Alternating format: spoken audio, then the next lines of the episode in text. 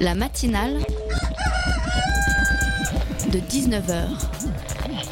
Et bah, c'est une émission qui parle de société, de politique, euh, Culture alternative. On va aussi parler de sport, euh, de gens dans la rue. et l'actualité en règle générale. On va peut-être parler des corbeilles à linge pas en osier d'Auvergne. Voilà, il y aura, il y aura des invités. Des sociologues, des invités chercheurs. Les invités ne diront que des choses intelligentes.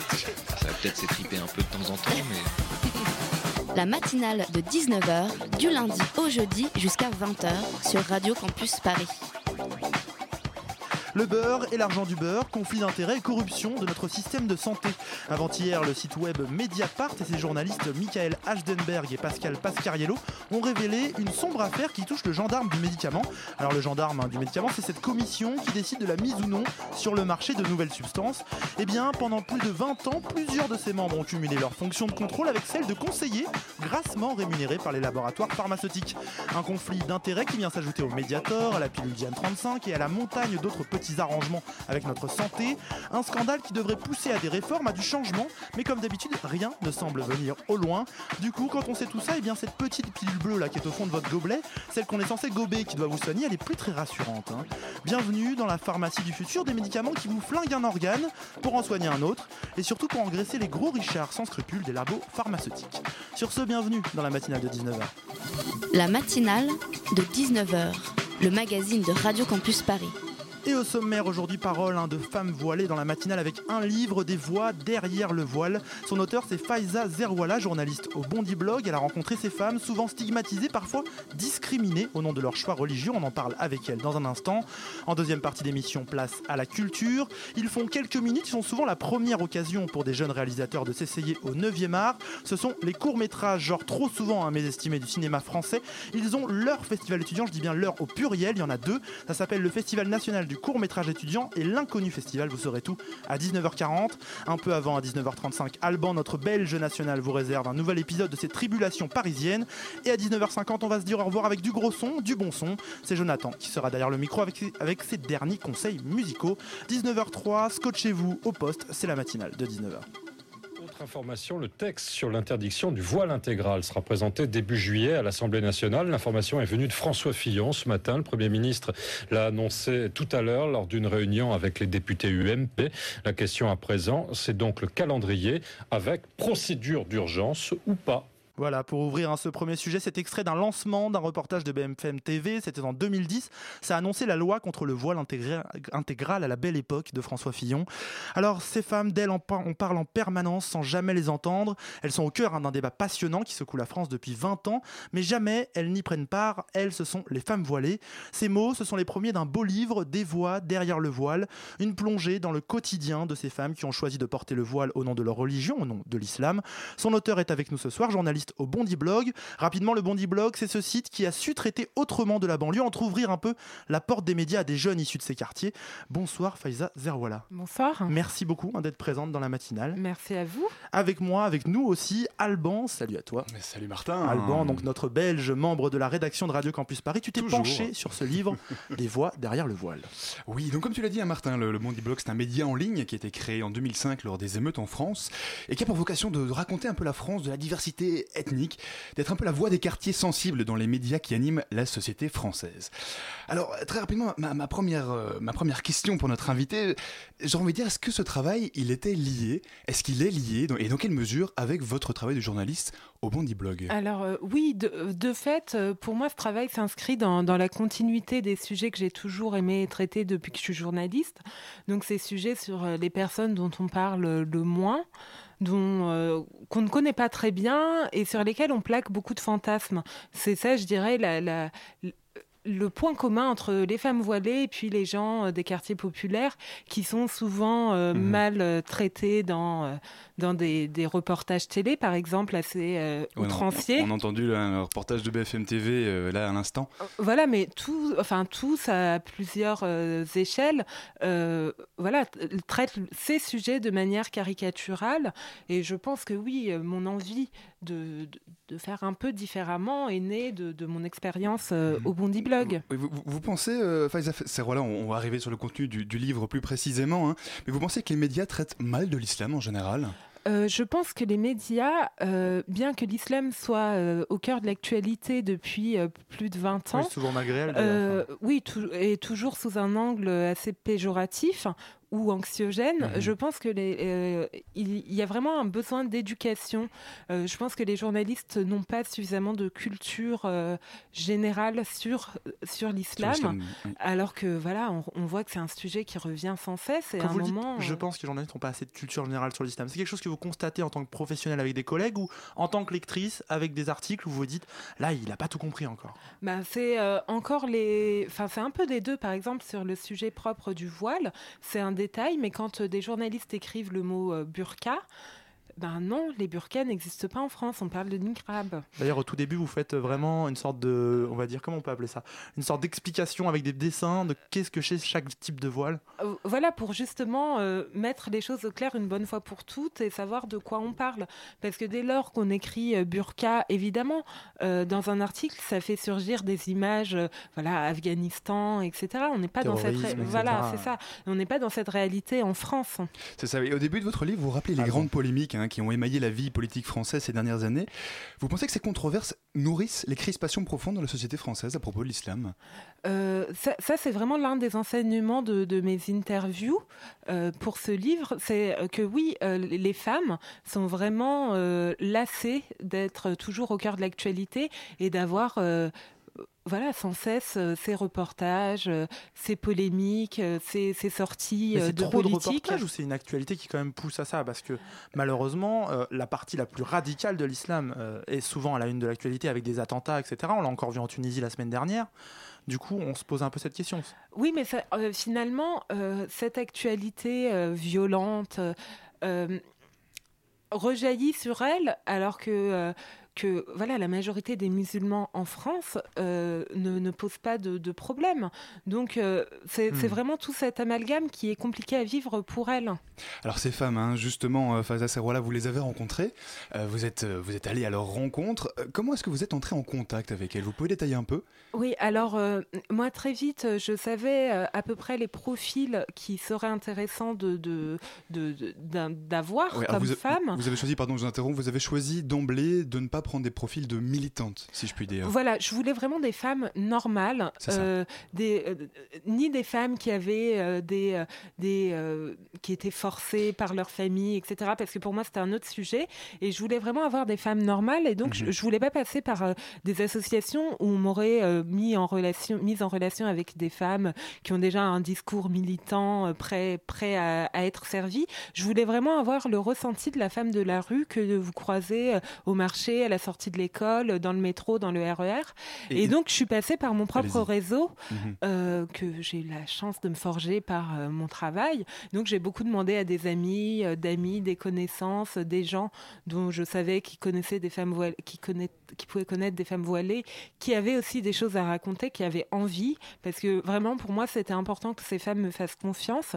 Ce qui n'est pas évident quand on est journaliste. On a quand même une étiquette pas très. Oui, c'est- c'est- oui, effectivement, ces femmes, elles étaient, on a parlé hein, des journalismes, du reportage, euh, de la mauvaise image qu'a l'islam très souvent. Ces femmes, elles étaient méfiantes pour la plupart quand vous les avez contactées? Euh, euh, certaines étaient très, ont tout de suite été très séduites par le projet, oui. la démarche, mais d'autres m'ont dit clairement bon, je te fais confiance. Si après euh, tu déformes mes propos, ben voilà, tant pis, j'aurais j'aurais essayé. Ça fait toujours Mais, partie du pacte de voilà, confiance. ça fait partie du pacte de confiance. Mais sachant que j'étais recommandée par les personnes qui m'ont mise en relation, ça, ça, ça déminait un peu euh, la méfiance. Donc 10 femmes environ qui témoignent, 10 femmes même pile. Voilà, C'est dix ça, femmes une pile. seule qui accepte de témoigner sous son propre nom. Asma, une blogueuse, les autres des- sont anonymées. Pourquoi cette peur? Euh, parce que la foi, c'est quand même quelque chose de très intime. Et elles avaient vraiment envie euh, de pouvoir euh, parler très librement. Pour celles qui travaillent, elles n'avaient pas envie d'être euh, d'être possiblement repérées par leurs employeurs ou des collègues.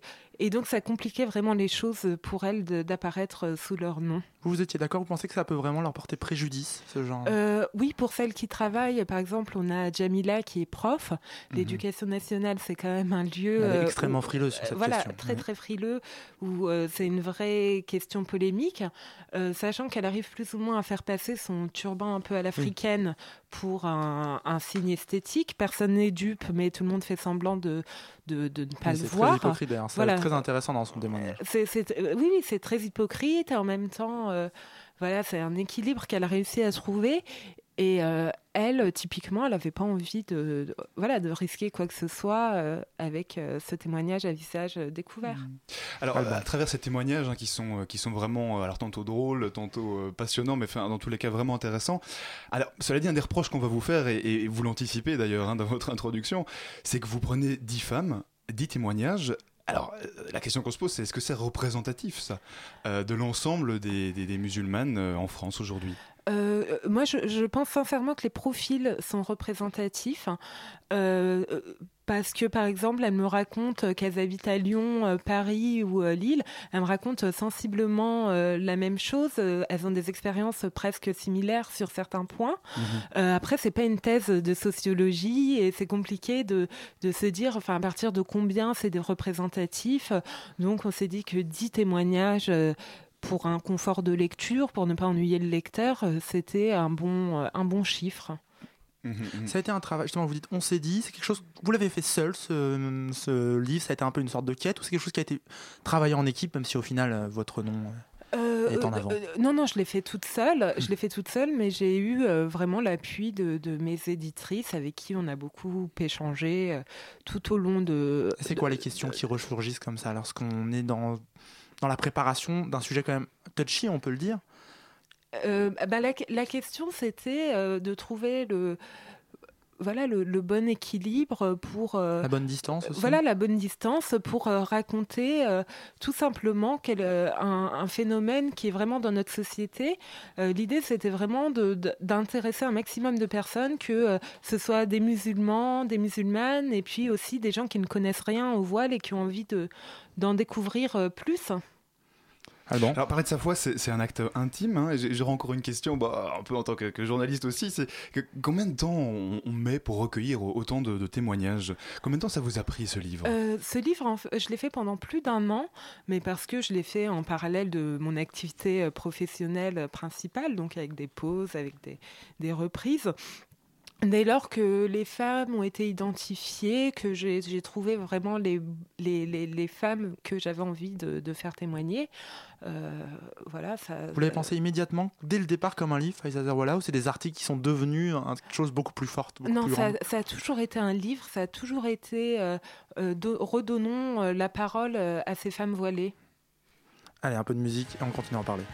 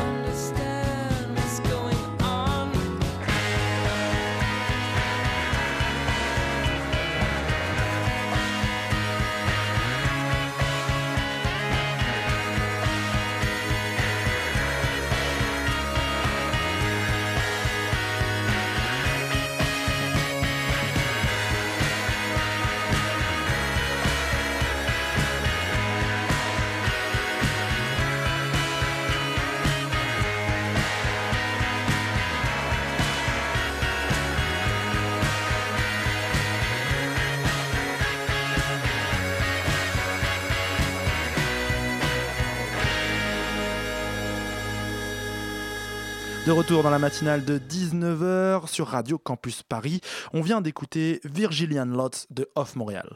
La matinale de 19h du lundi au jeudi jusqu'à 20h sur Radio Campus Paris.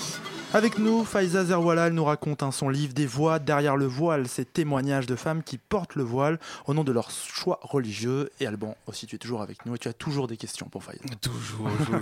Quand il n'y en a plus, il y en a encore. Euh, Faiza Servola, euh, j'aimerais, on a parlé un peu de la forme, hein, de votre travail de, de journaliste. J'aimerais venir sur le fond de l'ouvrage. hein. Euh, Dans votre livre, vous dites que euh, ces femmes, eh bien, quelque part, ce sont des voix silencieuses. Vous pensez qu'on n'entend pas assez la voix des femmes dans tous les débats euh, sur le port du voile en France? Bah, déjà, en règle générale, sur tous les sujets, euh, on a du mal à entendre les femmes. On, on aime bien, euh, sur tous les plateaux télé, euh, inviter des hommes parce qu'évidemment, eux savent mieux que, que, Ça, c'est que un- tout le monde. un voilà, c'est un classique. des médias français. Exactement, c'est un que classique français. des médias français euh, sur lesquels tout le monde se flagelle depuis des années, mais il n'y a rien qui avance. Mhm. Et sur les femmes voilées, euh, moi, ça m'a vraiment frappé.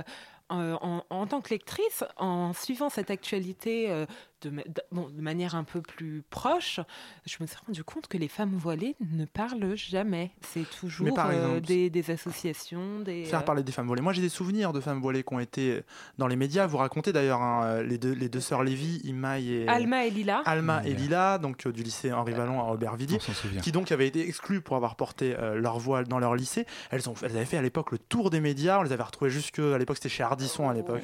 Voilà. Vous racontez, vous, racontez vous-même euh, dans, dans votre livre, vous racontez vous-même vous en train de regarder Ça vous euh, avait marqué la télévision. Oui, Mais justement ça, c'était quand même bon. Elles, elles donnaient leur avis, etc. Mais il y avait aussi un côté un peu freak show pour dire ça un peu. euh, Oui, bah, c'était, on avait trouvé euh, les deux filles voilées, euh, c'était des bonnes clientes, elles étaient très bien parce que euh, elles avaient un propos fort, c'était deux sœurs, il y avait, euh, voilà, c'était le entre, enfin, si on peut dire ça comme ça, c'était un peu le produit parfait pour les journalistes. Elles avaient une Hmm. super histoire, le père juif athée, euh, la mère de culture Oui, parce que- musulmane. ouais.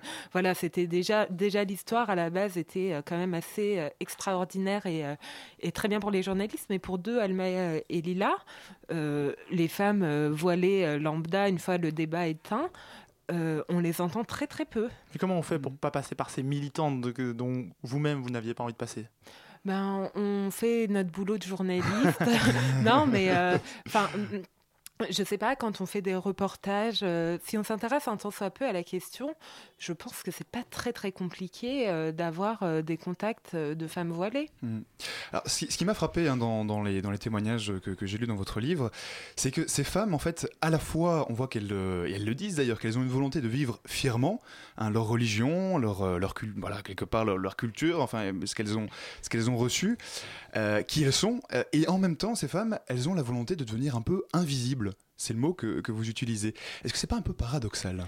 Euh, oui, c'est un peu paradoxal, sachant que évidemment aujourd'hui une femme qui porte le voile, euh, on la remarque quand elle rentre dans le métro ou le RER, euh, tout le monde, tout le monde la regarde parce que c'est devenu vraiment un objet de fantasme.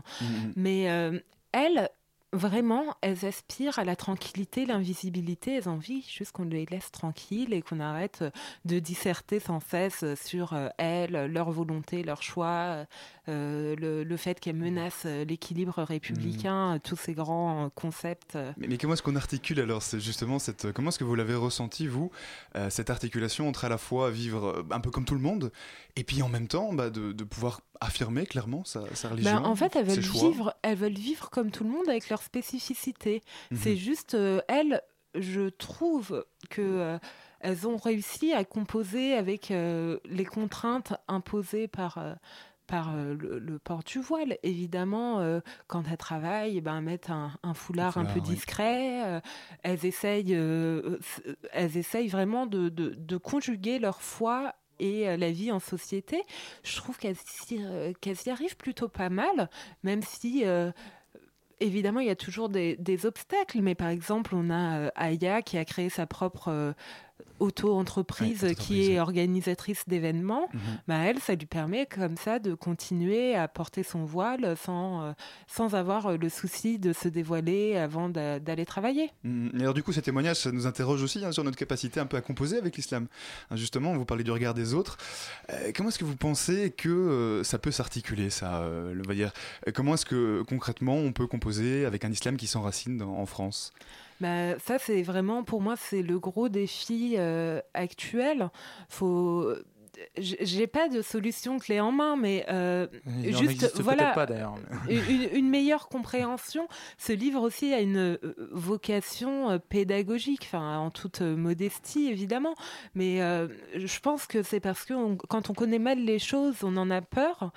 Et, euh, et- c'est vrai que c'est un enjeu de société euh, qui est assez crucial il faut, vraiment aller au fond des choses et, euh, et- réfléchir justement à la place du voile dans la société. Je pense que voilà, les lois qui encadrent le, port du voile et tous les autres signes religieux, je pense que là, on peut pas aller plus loin à part interdire le voile tout, simplement.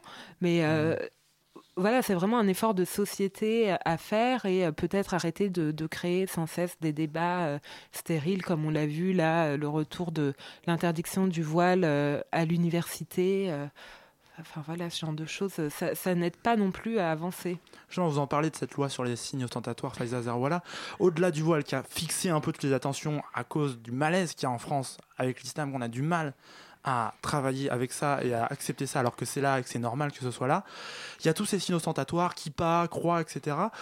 Ça semble logique que dans une France laïque, on les interdise. Et si on traitait tout à égalité, ça serait pas normal quand même de dire voilà, ça c'est quelque chose de privé, ça doit rester chez vous et ça doit rester euh, soit sous votre manteau, soit c'est personnel. Quoi. Bah, euh, euh, toute, la question est là en fait, c'est euh, quelle laïcité on veut aujourd'hui? Est-ce que la loi de 1905 est obsolète? Est-ce qu'il faudrait faire un, un- une mise à jour? Euh, pour, euh, pour voir comment mieux intégrer euh, cette problématique que, qu'on- que, comme vous le disiez, on ne peut plus l'ignorer. Euh, L'islam en France est là depuis euh, 40, 50 ans. Oui. Euh, maintenant, on ne reviendra plus là-dessus. Il faut juste réfléchir à comment on peut faire pour, pour vivre tous en bonne intelligence sans, sans se prendre la tête sans cesse sur des débats infinis. Hmm. Alors, Faiza Serrola, on peut peut-être rappeler brièvement hein, ce que dit le, le législateur en France, ce que dit la loi. Hein, la, loi du, du 11 octobre 2010, parfois appelée loi sur la burqa, justement, sans doute à tort, euh, et qui donc interdit de dissimuler son visage euh, dans l'espace public. Sont donc concernés, bah, alors on va pas tout détailler, hein, on, manquerait de temps, euh, mais sont donc concernés donc la, la burqa qui cache entièrement le corps, le niqab, a priori, qui couvre le visage pour ne montrer que les yeux. Euh, mais par contre, le, le hijab, hein, j'espère que je prononce bien, Ouais. qui masque la, la chevelure mais laisse le visage dégagé, ne rentre pas, par contre, dans, dans le champ d'application. Euh, et, et cette loi-là, elle est complétée encore par une autre de 2004 hein, sur le signe religieux dans les, dans les Et on, fait- écoles. on a fait beaucoup de lois à cette question. Des lois, des lois, des lois, des lois. Une sorte de Euh, législativité gay. C'est ça. Voilà, donc concrètement, aujourd'hui, on peut porter le voile, mais dans Oh. certaines conditions. Oui, euh, aujourd'hui, euh, c'est, c'est- c'est assez- en France, on aime bien les lois et les commissions, et c'est vrai que sur le voile, c'est assez bien bordé. euh, Oui. Et donc, euh, Comment et- est-ce que, pardon, je vous coupe, mais comment est-ce Oui. qu'elles percevaient les femmes que vous avez euh, interrogées? Comment est-ce qu'elles percevaient toutes ces lois, euh, ces lois successives, ces interdictions? Bon, il y a une lassitude qui est assez forte, un sentiment Mhm. de stigmatisation aussi. Mais en revanche, la loi de 2004, euh, elle est plutôt bien entrée dans, dans les mœurs. Mais euh, une interdiction euh, à l'université serait par exemple ça. très très Oui. mal vécue. La loi de 2004, pardon, je- euh, rapidement, hein, c'est simplement l'interdiction du signe religieux ostentatoire dans, ostent- dans les voilà, écoles. euh, dans les écoles. Et pas à euh, l'université ou dans d'autres établissements d'études supérieures. hein, on le Exactement. Donc, euh, les femmes que j'ai rencontrées ex- m'expliquent que oui, euh, que c'est normal qu'on interdise à des filles, euh, de- enfin, sont contre l'interdiction euh, philosophiquement, mais maintenant qu'elle existe et que c'est compliqué Mhm. de revenir là-dessus, elles acceptent très bien qu'on puisse interdire à des filles mineures de, de porter le voile. En revanche, à l'université, c'est assez, assez différent, Mhm, mhm. car les femmes sont majeures et euh, font un choix euh, éclairé. Éclairé, Alban, ouais. une dernière question. Sur une dernière question, en fait, euh, Serwala, vous, vous vous décrivez comme une femme journaliste française, fille algérien et musulmane. hein. Vous dites que l'ordre importe, l'ordre, pardon, importe peu.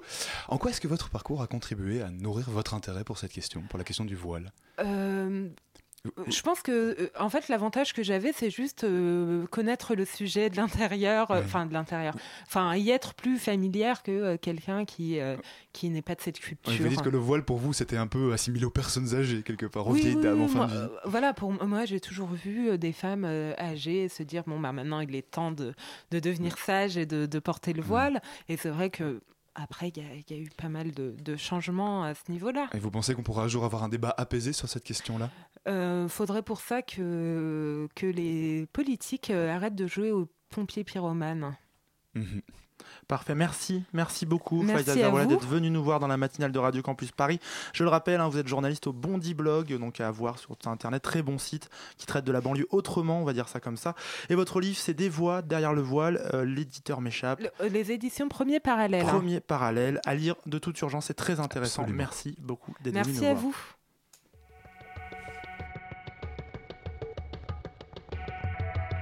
La matinale de 19h, le magazine de Radio Campus Paris.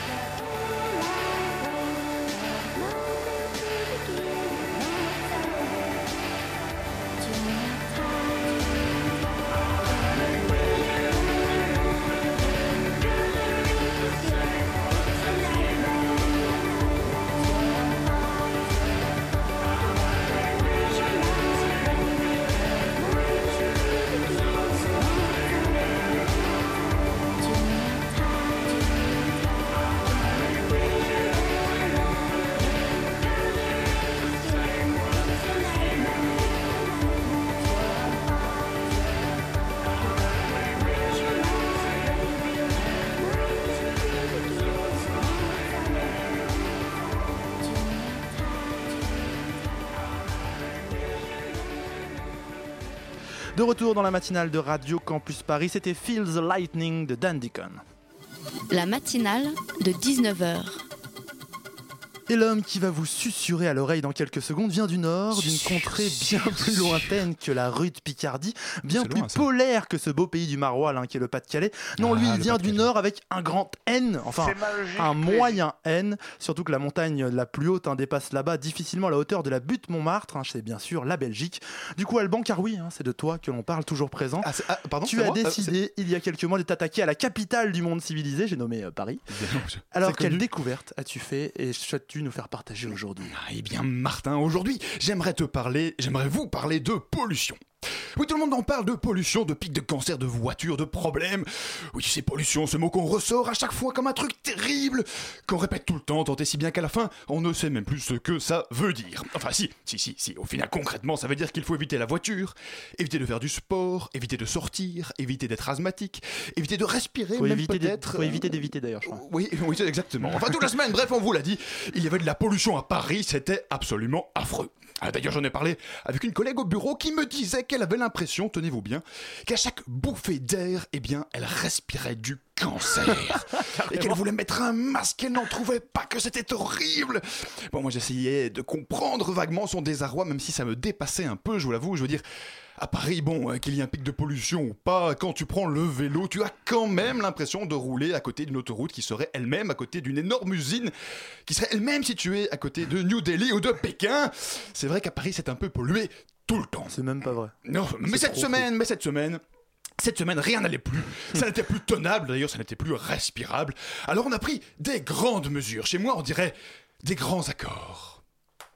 Les grands C'est ma logique présidentielle. Et j'ai essayé de faire, comme toujours depuis 20 ans, ces grands accords. Ces grands accords exceptionnels. Et c'est ça un grand PS qui évolue, c'est un grand PS. J'avais pas entendu, mais ça rigole derrière le son. Alors Michel Dardenne, vous l'aurez sûrement reconnu hein, dans, ses, Non. dans ses grandes heures. Non, hein, on voilà, est- on est français, hein. Voilà, voilà, bon, on pense mais au moins à lui, il est mort depuis. Mais enfin bon, bref, les grands accords, c'est quelque chose qui est bien connu en Belgique, bien connu chez moi. Surtout que quand on a un peu bu, on a des grands accords apparemment quand on est politicien en Belgique. Encore plus, encore plus. Mais, les gars, mais il y a encore mieux que les grands accords en Belgique. Il y a les grands accords à Paris. Ah, ça, c'est magnifique. Parce qu'au moins, c'est de l'efficacité brute. À Paris, on ne traîne pas. À Paris, on agit. Non, parce que chez moi, c'est aussi bouché tout le temps. hein. Il y a aussi des voitures qui bouchent la route, et des camions, et des chatons, et des manifestations qui bloquent les rues. Mais bon, on ne fait rien ou pas grand chose. Alors, du coup, évidemment, tu as tous ces, ces connards hein, de cyclistes qui roulent n'importe où, qui essaient de se frayer un chemin à travers tout ça, sur des pistes cyclables inexistantes. Et bon, je les comprends un peu quand même. hein, la circulation à Bruxelles, ce n'est pas très pratique. Ouais, Alors enfin. qu'ici, ici à Paris, il y a de magnifiques pistes cyclables bien propres. Ici, il y a des vélos que tu peux emprunter, enfin presque sauf le matin et au moment où tu en as besoin. Mais même si tu ne trouves pas de Vélib, il y a quand même des voitures électriques que tu peux emprunter juste à côté. En fait, le seul problème, c'est qu'on respire beaucoup plus à Bruxelles qu'à Paris, en fait, et que c'est bien moins pollué, mais c'est une autre En histoire. même temps, ça fait même pas le tiers de la taille de Paris. Oui, non, non, mais à Paris, à Paris, à Paris, Martin, on prend des grandes mesures. Ah, Des grands accords. Parce que le climat, c'est quelque chose de sérieux, monsieur. Ici, on fait des Grenelles de l'environnement, on fait des COP 21 de l'économie circulaire, en veux-tu, en voilà. Et on dit qu'on va changer le monde et stopper la pollution, en oubliant que ça fait 20 ans qu'on essaye. ouais, mais le jour où tu verras Anne Hidalgo aussi bourré que ton, mini- ton ministre belge, Certainement, je, certainement, je changerai d'opinion. franchement, je une changerai bonne journée. Je changerai d'opinion. Mais bon, on essaye, on essaye de lutter contre, contre tout ça, contre cette pollution. Et un jour, Martin, grand jour, on a fait la circulation alternée à Paris. Ah, moi j'ai trouvé ça super la circulation alternée. Chez moi on n'y avait pas pensé. hein. Au lieu d'interdire les voitures vraiment polluantes, eh bien hop, on prend au hasard. hein. C'est un peu la loterie. Au moins il n'y a pas de jaloux. hein. Tu as une plaque paire, bravo, tu as gagné. Tu as une plaque impaire, désolé, tu as perdu. Euh, bon, bon, c'est bon, on peut dire que c'est une bonne mesure. Mais enfin, moi personnellement j'ai trouvé ça très bien, la circulation alternée. Lundi matin il y avait un grand soleil, donc j'ai pris un Vélib, j'en ai trouvé. Et là, miracle, Martin, miracle. Les rues étaient presque vides. Je pouvais dévaler les boulevards pour une fois sans respirer les gaz carbonique sans subir les klaxons. Et j'avais les cheveux en vent, dans le vent en pleine descente. tellement sexy. Ouais, parce que je prends le vélo euh, uniquement, le vélib plutôt uniquement pour descendre, hein, faut pas exagérer non plus. Enfin bref, j'avais les cheveux dans le vent avec mon petit vélib et j'avais l'impression de respirer de l'air presque pur. Ah non, moi je dis vive la circulation alternée à Paris. Alors bon, certes, certes, oui, pour vouloir, euh, pour régler le problème de la circulation, pardon, de la pollution à Paris, en une journée, c'est un peu prétentieux. Le fait est qu'on ne respire quand même pas beaucoup dans cette capitale qui a pourtant tellement d'espace. Mais on va prendre nos politiques au mot, hein, et on va faire comme eux. On va y croire très fort. Et si on y croit très fort, eh bien c'est promis, Martin, un jour la pollution, eh bien, ça fera pchit. Ah, c'est beau. Merci beaucoup, Alban. Merci. Merci à toi. Allez, on continue. La matinale de 19h sur Radio Campus Paris. Loin de la pollution, on va parler du court métrage. Le court métrage, c'est un peu comme un coitus interruptus. C'est intense, c'est souvent une première fois, ça ne dure pas longtemps. Et au final, bah, on est un peu frustré et on en redemande. Eh bien, ça tombe bien si vous en redemandez, car deux événements court métrage arrivent bientôt. Le Festival national du court métrage étudiant, ce sera du 8 au 10 avril. Et juste avant ça, du 1er au 4, l'Inconnu Festival. On va parler de tout ça avec Mathilde Delaunay, chargée de programmation au Festival national du court métrage étudiant, le nom le plus long du monde. Margot Gilles Cantreau et Benjamin Debrand de l'Inconnu Festival. Bonjour à vous trois, merci d'être avec nous dans la matinale. Bonjour. Bonjour. Alors, première question rapidement, c'est intéressant d'avoir deux festivals comme ça à très court terme sur le court métrage étudiant. D'abord, pourquoi deux festivals et pas un? Qui veut m'en parler Qui prend la parole On a trois, trois micros. Là. Mathilde Delaunay, allez, je, Euh, je donne les trucs. Bah, c'est parce qu'on n'en a pas encore parlé ensemble, mais euh, vraiment c'est une très bonne idée de le suggérer ici, oui, pourquoi pas, pourquoi pas un jour, ouais. Mais alors en fait c'est parce qu'on est un peu différent quand même, c'est euh, un festi- l'inconnu festival. Euh, moi je m'occupe plutôt d'un festival étudiant pour les étudiants, pour euh, promouvoir les courts-métrages étudiants. Le coup. Festival national du court métrage étudiant, Voilà. il n'est ouvert qu'à des étudiants Exactement, ouais. qui font leur- ça, ça change. Alors qu'il y a un connu festival, on est un peu plus large, c'est ça? Oui, c'est ça. C'est-à-dire que nous, notre sélection, on a nos seuls critères Margot. de sélection. Ouais, euh, c'est euh, les- des courts-métrages qui font maximum 20 minutes et qui ont euh, moins de deux ans d'an- d'ancienneté. D'accord, mais si j'ai 78 ans et que je suis pas étudiant, c'est pas grave. Il n'y a pas de souci. D'ailleurs, on aime bien les gens de 78 ans qui réalisent des courts-métrages. Alors, voir comme ça deux festivals en même temps, nous, on s'est posé un peu la question à Radio Campus Paris. C'est cet intérêt du court métrage qu'on a, ces festivals. Le court métrage, qu'est-ce que ça apporte par rapport au long métrage, tout simplement Euh, Par exemple, Mathilde Delaunay. Oui, oui, bah c'est en fait déjà ça, ça permet de faire euh, de, de montrer ce qu'on de quoi on est capable en très peu de temps. Euh, donc et puis bah surtout ça permet aussi quand on n'a pas beaucoup de moyens de réaliser quelque chose voilà de sans, sans faire un long métrage justement. Pour les étudiants c'est c'est vraiment ce qui permet de, de Donc, mettre s'exprimer le en pied à premier l'étrier un peu aussi. Ouais voilà ouais Mm, mm, exactement.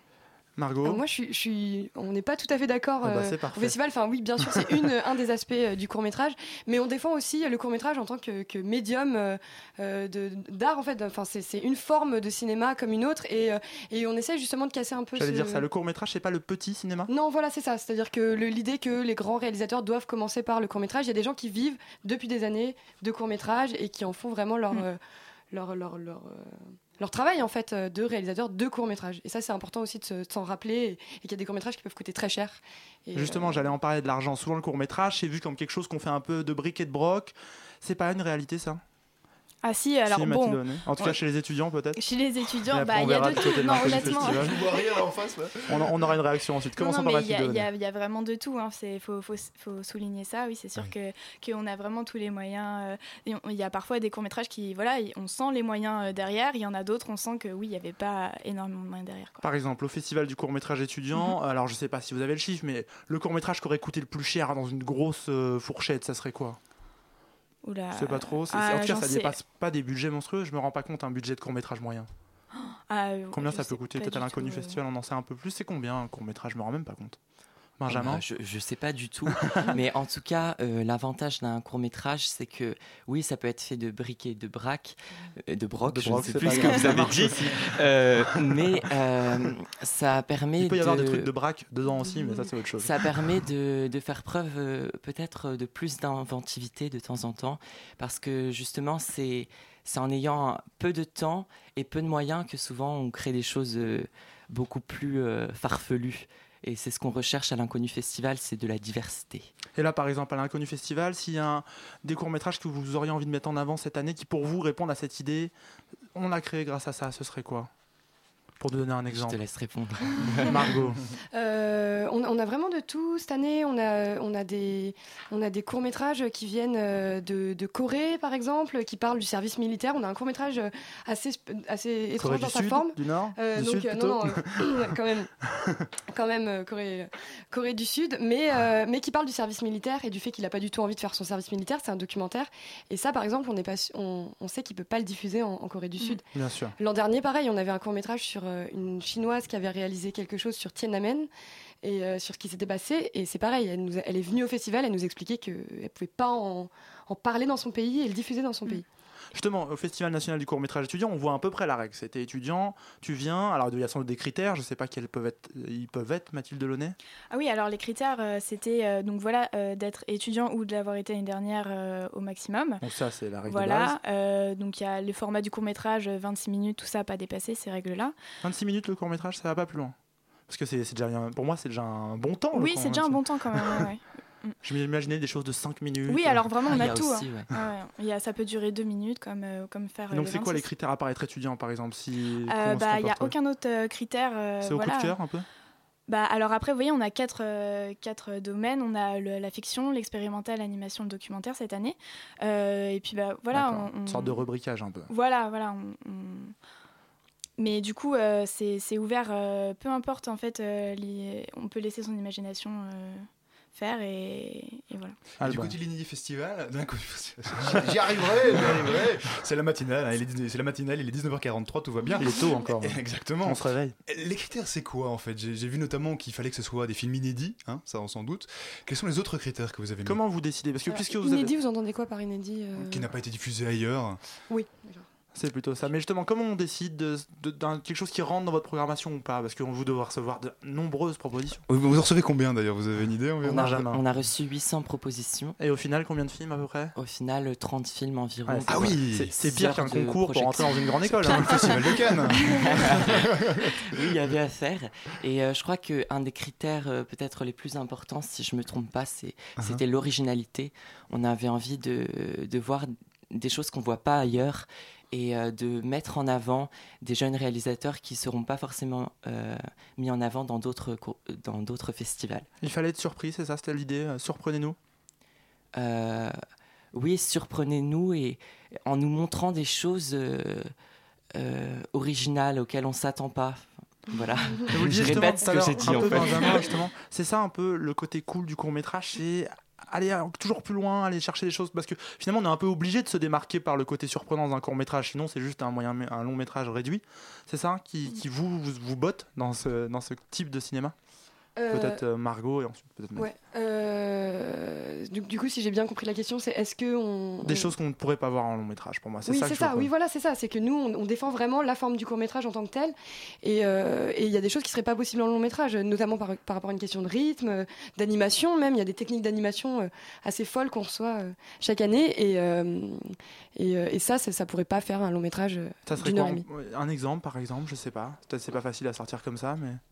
Euh, On peut parler du, Benjamin. du court métrage de cette année euh, avec les, les petits nounours là. et Bien dans le micro, n'hésitez pas. Euh, mais euh, je ne sais plus le titre. Avec des nounours. Alors, c'est quoi C'est le court quoi le métrage Alors, euh, on a- par exemple, on a, on a reçu un, un court l'ours métrage. Paddington en grand. pas tout non, à c'est pas ça, d'accord. C'est c'est, euh, on a reçu un, un court métrage qui s'appelle le Jailous Guy, euh, qui dure très peu de temps, qui a été réalisé. C'est de l'image de synthèse un peu kitsch, euh, comme on a pu voir sur certains clips dans les années 90. Mhm.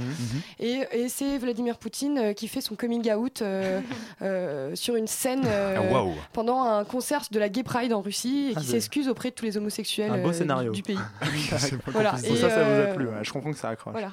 Mais ça, c'est quelque chose qui n'est pas du tout euh, diffusé ailleurs, euh, cette forme aussi d'animation. Et toi, Mathilde, c'est pareil, tu constates des choses que tu penses, tu dis, voilà, ça, j'aurais jamais pu le voir en long métrage. Oui, en fait, surtout, ce, que je voulais dire aussi, c'est euh, vraiment le court-métrage, ça permet euh, également de montrer des, peut-être des choses banales, finalement, mais, euh, mais, qui sont super importantes dans la vie. Et, voilà, on écrit une petite histoire à partir de ça. Et voilà, ça pourrait pas être en, en long-métrage. Ce serait que, sous la forme d'un court-métrage qu'on peut diffuser ça. Et par exemple, moi, je pense à un film qui a été sélectionné là pour le festival, où voilà, on voit en fait un, scénario se créer, en fait, une, juste une scène de scénario se créer. Et en fait, on, on voit donc euh, les, les, les scénaristes qui, qui imaginent la scène. Le on- cheminement on de la pensée, passe, voilà, et voilà, ça, ça dure très peu de temps, mais, mais ça, ça marche super bien en fait, quoi. Parfait. Alors on continue à parler de ces deux festivals, l'Inconnu Festival et le Festival national du court métrage étudiant, après un peu de musique.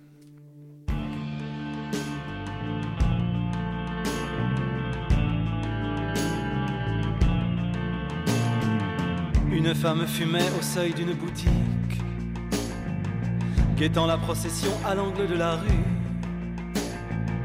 Main sur la hanche gauche, elle attendait mutique. Au soleil, elle semblait par son ombre tenue. C'était un jour d'avril sur le sol en damier. Des vieilles devisaient autour des enfants, couraient après des chats et l'odeur de l'encens montait lourde à la tête et faisait suffoquer. La musique pleurait en agitant ses chaînes, mimait la pénitence des larmes de sang épaisses, lui échappait et courait sur ses flancs, brûlant de ranimer les douleurs anciennes. Les vagues remuaient des histoires lointaines, où des bateaux gavés d'or hantaient l'océan. Et la femme fumait l'odeur de l'encens montait lourd dans son âme où cliquetaient des chaînes. Semana Santa, Semana Santa, Semana Santa. Une femme fumait au seuil d'une boutique, guettant la procession à l'angle de la rue main sur la hanche gauche, elle attendait mutique.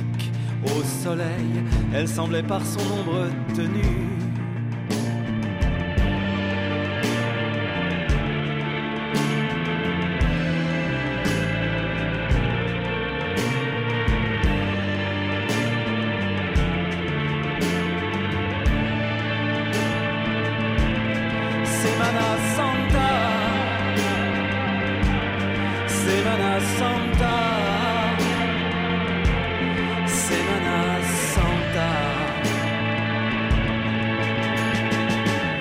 Femme fumait au seuil d'une boutique, guettant la procession à l'angle de la rue. Main sur la hanche gauche, elle attendait mutique. Au soleil, elle semblait par son ombre tenue. De retour dans la matinale de 19h, il est 19h49, c'était. Dominica Semana Santa. Pas de virgule. Ouais, c'est pas grave, on continue. Radio Alors, Campus, bonjour. et dans quelques instants, vous êtes toujours avec nous dans la matinale. Donc dans quelques instants, on retrouve Jonathan hein, pour ses trouvailles musicales, mais d'abord, on se consacre à First. deux événements du court-métrage, le Festival national du court-métrage étudiant avec Mathilde Delaunay et l'inconnu festival avec Margot, Gilles Cantreau et Benjamin Debrandt. Alors ces deux festivals, on a parlé un peu voilà du court-métrage en général, etc. On va peut-être parler des événements en eux-mêmes. On va commencer par le Festival national du court-métrage étudiant, je l'aurais dit plein de fois, c'est cool.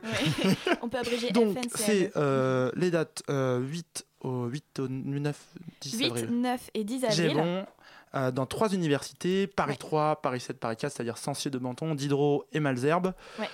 Comment, voilà, on organise dans trois choses différentes. C'est quoi C'est trois soirées C'est euh, Oui, alors en fait, euh, les deux premières soirées, euh, on, est- on a réparti en différents, avec les sections en gros qu'on a fait. Donc, les deux premières soirées, ce sera fiction et expérimentale. Et la deuxième soirée sera documentaire et animation. Et ensuite, le public vote à l'issue de ces, soirées. il y a- il y, a un concours. ouais, Voilà. Et, euh, et enfin, on termine par euh, la soirée de clôture le 10 avril, où euh, donc là, il y aura un jury de professionnels et un jury d'étudiants et le public pour voter et lire les quatre meilleurs courts-métrages étudiants 2015. Donc c'est un festival, un, un prix pour les quatre Ou c'est un prix du jury, un prix du. Voilà, c'est ça. C'est un prix du jury, une mention spéciale du jury professionnel, du jury étudiant et du public. D'accord, donc tout un programme de, de concours. Voilà. Je me tourne vers l'inconnu festival, c'est un peu plus tôt du 1er au 4 au, Stéf- au théâtre. Ah, cinéma, j'y arrive. Reflet Médicis, euh, c'est dans le Saint-Michel, à côté de Saint-Michel, c'est ça, je fais pas d'erreur. Pareil, euh, c'est quoi L'idée c'est pareil, on marche par soirée ou c'est un peu plus euh, large? Margot. Euh, ouais. Ok, j'y vais. C'est Benjamin. allez. On se- on se Euh, moi qui dis, je veux Margot. alors, euh, nous, cette année, on est sur quatre soirs aussi. euh, et, euh, et en effet, le public euh, vote tous les soirs euh, pour, euh, pour son film préféré. Et on repasse les films le quatrième soir et on vote pour le prix du public. On a eu un jury pendant. Ça fait 12 ans que l'Inconnu Festival existe. On a eu un jury pendant, pendant 12 ans. Et cette année, on n'en a pas. Euh, Pourquoi parce que, euh, parce que les années précédentes, le problème c'est qu'on n'était pas un festival assez euh, important comme euh, peut l'être les, les festivals plus importants de court-métrage, même Silence en cours, qui sont un, un peu au-dessus de nous en termes de, de popularité et de notoriété. Et du coup, le jury, souvent, ça les intéressait pas plus que ça. Ils faisaient ça par-dessus on trouvait pas ça quoi. très intéressant qu'il y ait euh, des gens qui voient les films et qui arrivent le dernier jour et qui disent Bon, bah voilà, ça c'est le meilleur film. euh, du Donc festival. cette fois-ci, pas de jury, c'est le public. Voilà, qui c'est ça. Et trois vainqueurs à la fin. Et du coup, euh, ouais, on serait sur, euh, sur euh, un prix de l'équipe, un prix du public, et on est pour un prix. euh, on réfléchit là à voir comment on pourrait un s'amuser peu un, peu sur les prix. Ouais. Voilà. Et bah parfait, donc deux festivals, vous avez quoi? Vous en mettre plein la panse au niveau court-métrage. Je rappelle le Festival national du court-métrage étudiant 8, 9, 10, Paris 3, Paris 7, Paris 4. Et l'inconnu festival, euh, j'ai un trou, euh, 1 au 4. Ça y est, j'y arrive. 1 au 4 au Reflet Médicis. Merci beaucoup d'être venu nous voir dans la matinale. Virgule La matinale de 19h. Le magazine de Radio Campus Paris. Du lundi au jeudi jusqu'à 20h. 19h52 sur Radio Campus Paris, 19h52. Il est bientôt 43 l'heure pour nous de vous dire au revoir. Merci Alban. Mais on va pas vous laisser partir comme ça. Vous prendrez bien un peu de bonne musique pour la route. Et pour ça, à Campus, on a un super dealer. L'homme qui a toujours les meilleurs produits. J'ai nommé Jonathan. Salut. Tu en fais trop. Ah non, j'aime bien en faire trop. Ça va? Ça va super, ça va nickel. Alors qu'as-tu comme bonne dope euh, musicale pour J'ai ramené des, euh, des choses directement issues du tremplin Les Arts Club, euh, auquel nous, Nous sommes on- partenaires. On est partenaires, on participe, on aime bien. Puis il se retrouve Yes. souvent dans notre prog. Il se trouve que ce sera sûrement dans la programmation d'avril, ce qui, ce qui va se jouer. Ah, en avant-première. Et en l'occurrence, ouais, en l'occurrence, il s'agit d'un groupe qui s'appelle Holidays, et avec plein de Y, et, euh, et un second qui s'appelle Casey Lambist, qui vient de Montpellier. On va peut-être commencer par euh, du coup euh, s'écouter Ouais, le premier qui s'appelle Holidays, vacances, et c'est une reprise, hein, c'est une reprise. On va voir si vous allez la reconnaître, de, enfin bon, On l'original en tout cas. C'est parti. On voit si on reconnaît.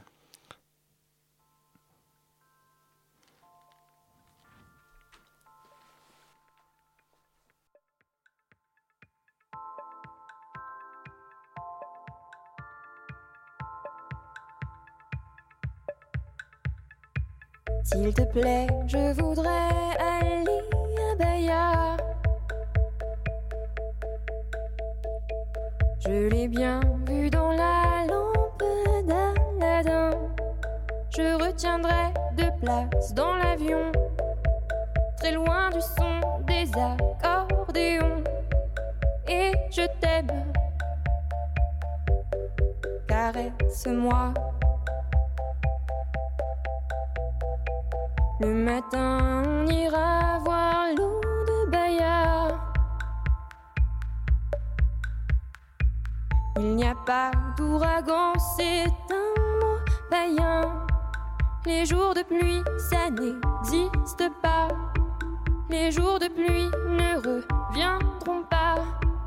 Et je t'aime. Caresse-moi. Caresse-moi. Caresse-moi.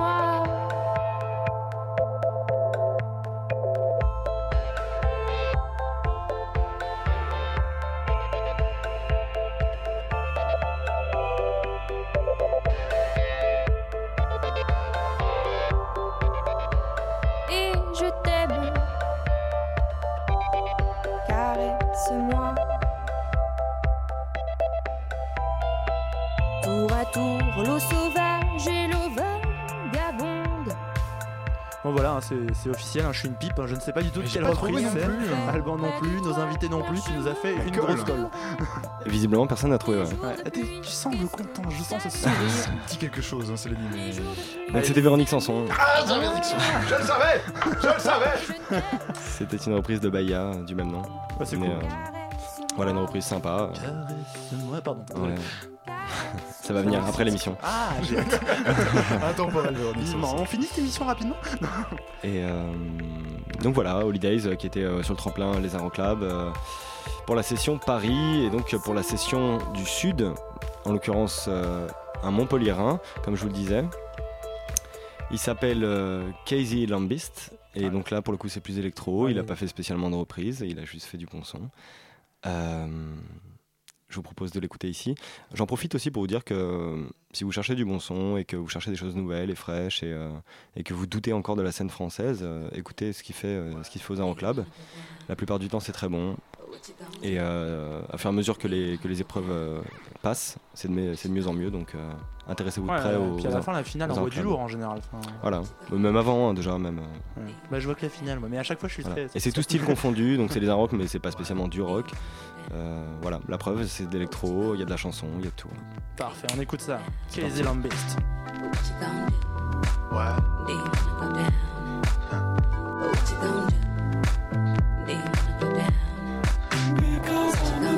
a beast, I'ma marry you. Flying from the east to the west coast. Make love on the beach with no curfew. If you are a big fish, I'm a shark. Feeling like it is the scenario. Flying from the east to the west coast. Make love on the beach like a sea star. If you are a big fish, I'm a shark. And I go, go, go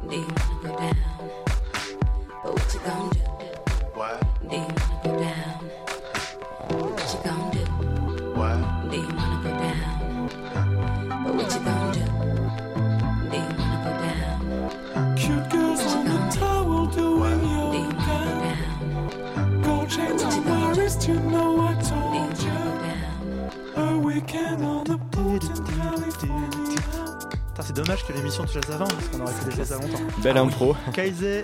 Lambist. Quasi, on va dire quasi, mais Casey, Casey Lambist. Danse dans le studio, Donc, là. euh, à suivre de près, il est encore, euh, il est encore en, pas de compétition, il est encore en lice. Jamais filmer la radio, jamais. en tout cas, c'est hyper bien. Donc à suivre, il est encore en liste dans les Aéroclubs. Le premier groupe Holiday aussi, non? Est toujours Absolument, là Ouais. Pour l'instant, on, ouais. on les retrouvera peut-être à Paris euh, d'ici quelques mois. Exactement. Et là, le, le titre, si ça vous intéresse, c'était Doing Yoga. Ok. Voilà. Doing yoga. Doing Yoga. Faire du yoga. Ok. D'accord, bah c'était cool. Merci beaucoup, Avec plaisir. Jonathan, pour ces Toujours deux petits conseils musicaux de qualité. Sur ce, la matinale vous dit adieu avec une autre musique, la musique de l'adieu de la matinale. À bientôt, Vous Martin. retrouvez dans quelques instants. Merci à Alban, merci à Jonathan, merci à Mickaël à la technique. La matinale c'est fini pour cette semaine. Demain c'est GAV. Dans quelques instants, c'est une rediffusion de La puce à l'oreille avec Mathieu Ricard, le moine bouddhiste qui a un nom d'alcool qu'on ne citera pas. Salut